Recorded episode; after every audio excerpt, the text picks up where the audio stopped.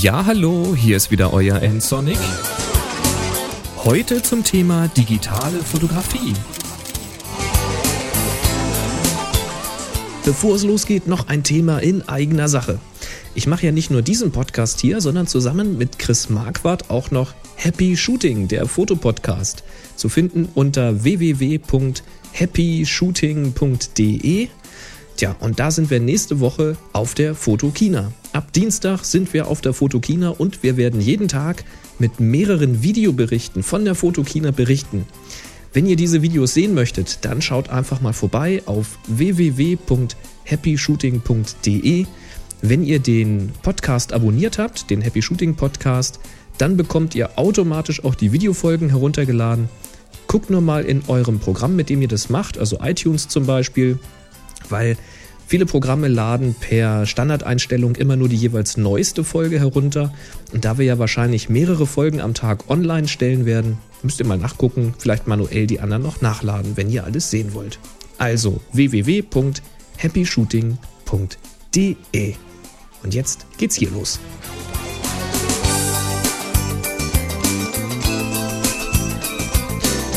Vielen Dank für eure Fragen und Themenvorschläge, die mich über die Webseite, per E-Mail oder auch eben über die Voicebox erreichen.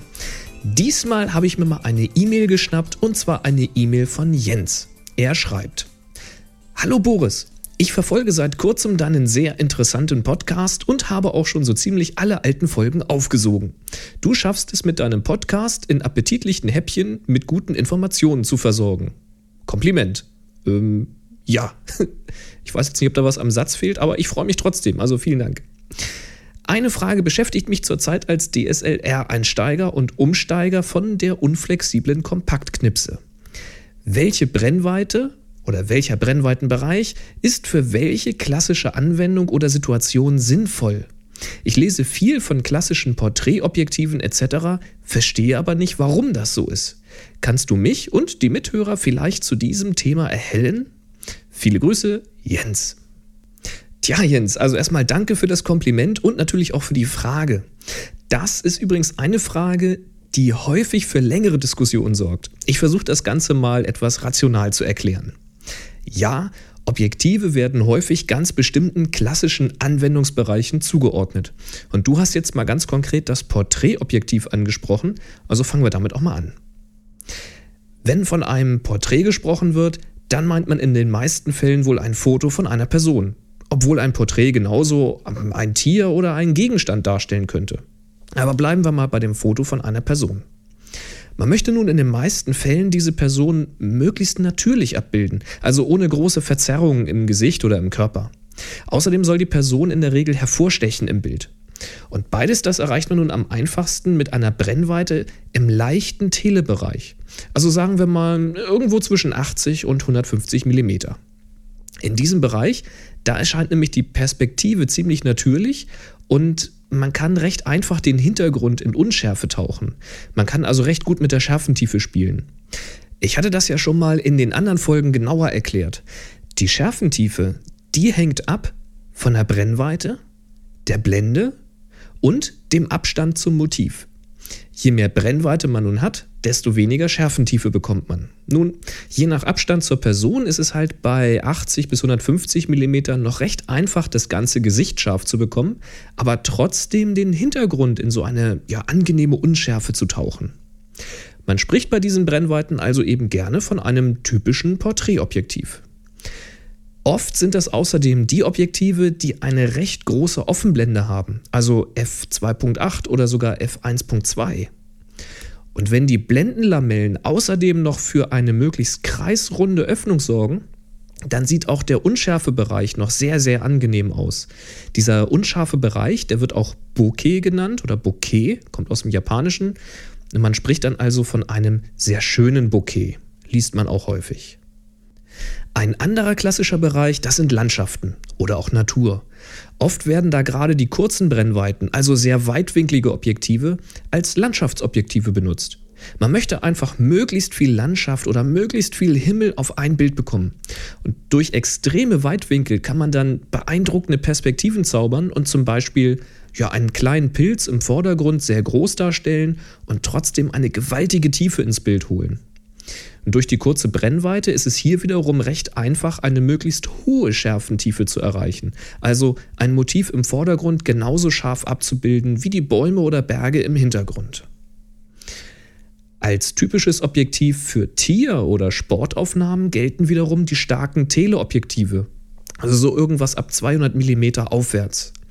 Bei Tieren eben deshalb, weil man ja eine gewisse Fluchtdistanz einhalten muss, damit einem die Vögel nicht wegfliegen oder die Rehe nicht erschrocken flüchten. Und beim Sport hat man es ja auch mit vorgegebenen Grenzen zu tun. man kann nun mal nur vom Spielfeldrand oder von der Tribüne aus arbeiten.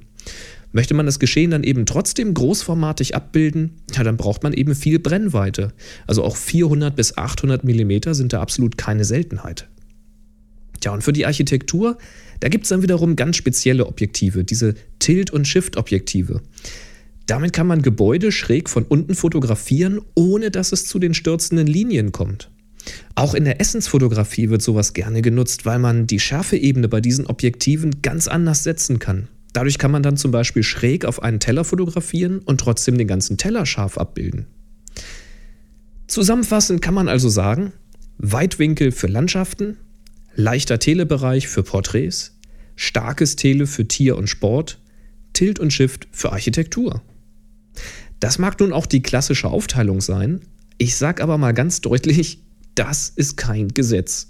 Vermutlich ist das nicht mal eine gute Regel, denn tatsächlich ist es so, dass man nahezu jedes Objektiv für jeden Zweck nutzen kann.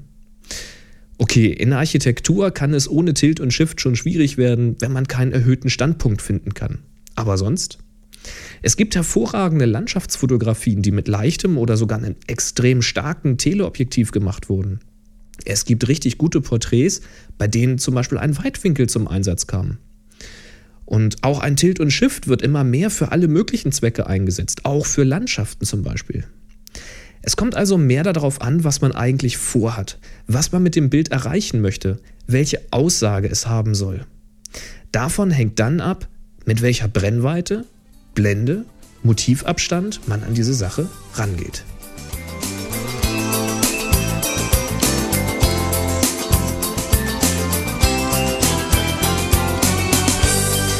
Habt ihr Kommentare oder Ergänzungen dazu? Dann meldet euch einfach. Entweder per Telefon auf die Voicebox sprechen 055 51 99 5874 oder auf der Webseite schreiben unter www.nsonic.de slash podcast oder mir eine E-Mail schicken, auch über www.nsonic.de, oben rechts auf Kontakt klicken oder direkt an info.nsonic.de. Und nsonic schreibt sich N-S-O-N-I-C. Tja, und wenn es euch gefallen hat, dann empfehlt mich doch bitte weiter und bewertet mich auf podstar.de und im iTunes Store. Und jetzt noch viel Spaß beim Ausprobieren eurer Objektive. Macht's gut, bis zum nächsten Mal. Tschüss.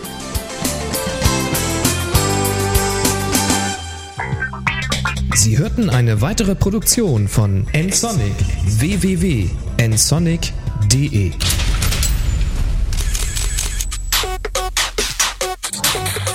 photocastnetwork.com, your photography resource in the potosphere.